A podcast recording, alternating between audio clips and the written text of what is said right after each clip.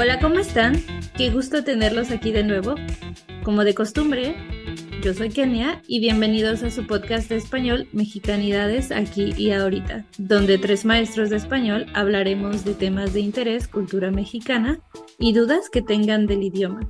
En el episodio de hoy vamos a hablar sobre cognados, o más bien dicho, falsos cognados. Así que vamos a empezar.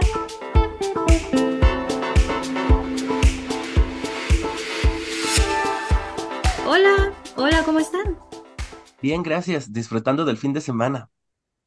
Yo muy cansada, estoy muy desvelada porque fui a un concierto con mi mamá anoche y volvimos muy tarde a la casa.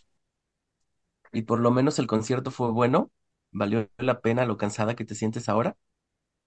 Sí, en realidad sí, fue una noche fantástica, especialmente porque mi mamá lo disfrutó mucho, porque era su regalo de cumpleaños. Va a ser la próxima semana. ¿Y a quién fueron a ver? A Marco Antonio Solís, mejor conocido como el Buki, o uno de los Bukis. Mm, No sabía que te gustaba. ¿Cuál es tu canción favorita? Bueno, hay muchas, pero creo que elegiré Si no te hubiera sido, y fue una que cantó casi al final de su concierto, porque creo que es una de las más conocidas. ¿Y ustedes les gusta? ¿Quique? Eh, sí, no conozco todas sus canciones, pero eh, las más clásicas son muy famosas y sí me gustan. Pues yo creo que las conozco porque a mi papá le gustaba escucharlo, pero mm, una que aparentemente hoy descubrí que no es de él, me gusta mucho y se llama Casas de Cartón, pero bueno. Como dijimos en la intro, el día de hoy vamos a compartir algunas palabras en español que pueden parecer similares a otras en inglés. Sin embargo, el significado es diferente. En español las llamamos falsos cognados, pero tal vez las conocen como fake friends. Así que mm, vamos a empezar. Sí, me parece bastante importante tocar ese tema porque causa muchas confusiones a mis estudiantes. Yo quiero compartirles los más comunes con ellos. Actually y Fabric, por lo menos son los dos más recientes que han causado problemas en mis clases. Sí, son bastante comunes. Sí, y es muy común escuchar frases como, el doctor me prohibió los lácteos, pero actualmente yo continúo comiéndolos. Ellos usan actualmente como actually en inglés, pero no es correcto. Actualmente significa currently, y la traducción correcta para actually es en realidad. Mi segundo ejemplo aparece mucho en mis clases básicas de español cuando los estudiantes quieren decir que su camisa es de fábrica negra, porque piensan que fábrica es fabric en español, cuando en realidad se dice tela. Sí, la frase de fábrica negra o azul es en referencia a la ropa y es a veces común con los estudiantes básicos. Exacto, ese error clásico de primer día de clases de español. Una vez estaba trabajando con la computadora y mi maestra me dijo, salva el documento y nos vamos a comer. Y la miré con confusión. Y ella regresó a la computadora y me dijo, that link, aquí. Y era en el botón de guardar. Entonces, como en inglés es save, ellos piensan que deben decir salvar. Tiene sentido, aunque yo no he escuchado que lo confundan, quizás porque casi no, no trabajamos con documentos en computadora. Mm, creo que alguna vez lo escuché, pero sí lo entendí. Otra muy común es excitado. Hace poco un alumno me dijo, ¿estás excitada por tus vacaciones? Ya que confunden excitado con emocionado. La pregunta debería ser, ¿estás emocionada por tus vacaciones? Ya que excitado en realidad es una excitación sexual en español, cuando estás caliente. Ah, esa también, caliente es muy común para decir tengo calor. Dicen estoy caliente y caliente implica algo sexual.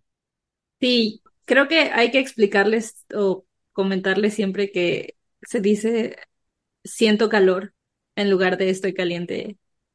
Es un poco cómico a veces. Todas las veces es muy cómico. Sí, porque cuando uno les explica la diferencia, a ellos les da mucha risa o a veces se ponen todos rojos. Se sienten avergonzados y comienzan a pedir perdón mu- mucho. Pues yo creo que como que les da penita y se ponen como tomates. Eh, pero bueno, Exacto. por mi parte creo que una palabra que puede ser engañosa es embarazada.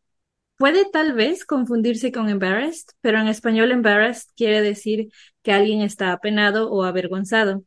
Probablemente pasa más en los niveles iniciales de español, pero es una confusión frecuente. Creo que sí. También nos pasa cuando aprendemos inglés, o por lo menos eso recuerdo. Pues sí, es bidireccional esto. Y bien, la siguiente palabra que tengo en mente es noticia.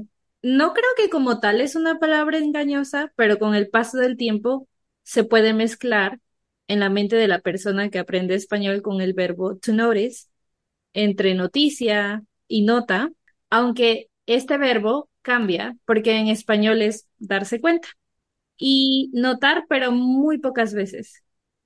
Oh, sí, en realidad sí es engañosa. Por lo menos con mis alumnos lo ha sido siempre. Pensé que mis alumnos eran los únicos. Pero bueno, Quique, ¿tienes algunos otros ejemplos? Sí, otros falsos cognados que causan problemas a mis alumnos muy frecuentemente en realidad son envy y robe. Ok, ellos lo ocupan bastante. Sí, también es muy clásico escuchar siento mucha enviar de tu camisa porque piensan que enviar significa envy cuando en realidad significa send y la traducción correcta para envy en español es envidia. Oh, porque sienten envidia de una camisa. Probablemente era el ejemplo que querían usar. Proba- probablemente les dio envidia tu guayabera. Exacto. Sí, ellos quieren una guayabera como la tuya. Pero sí, lo he escuchado varias veces utilizado de esa forma y es muy común aclarar que enviar no significa envy en inglés. ¿Puedes darnos un ejemplo del uso incorrecto con robe? Sí, es muy similar al anterior ejemplo de fabric. Muchos de mis estudiantes piensan que robe es ropa en español y hacen frases como a mí me gusta saltar la ropa en el gimnasio, cuando lo correcto es a mí me gusta saltar la cuerda en el gimnasio. Pues entiendo la confusión. En realidad son palabras muy similares en su escritura. ¿Y tú, Sayuki, tienes algún otro ejemplo? Bueno, en Oaxaca son muy tradicionales los tapetes o las alfombras.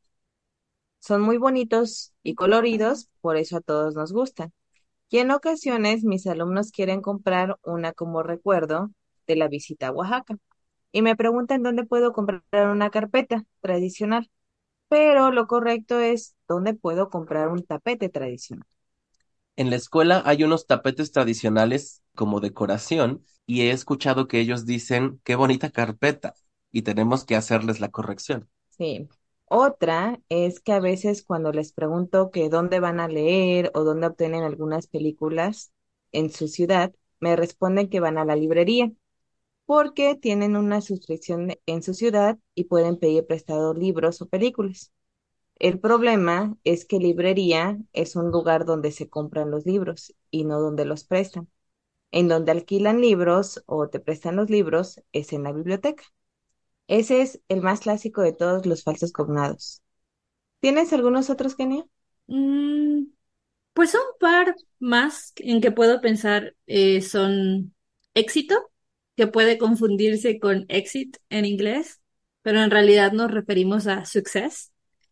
Y por otro lado, exit quiere decir salida.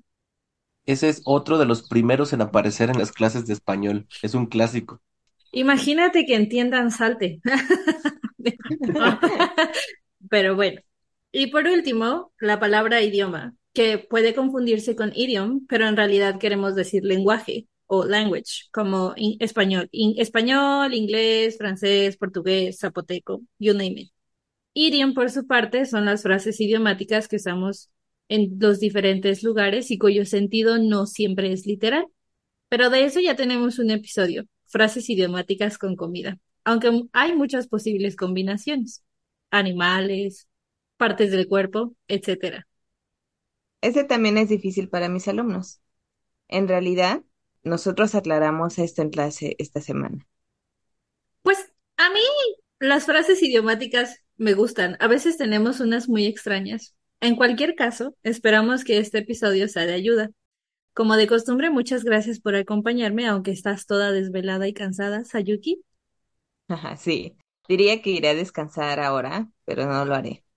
Espero estas palabras sean de utilidad para ustedes y los esperamos en el siguiente capítulo. ¿Y Quique? Nos vemos la próxima. Gracias. Hasta luego.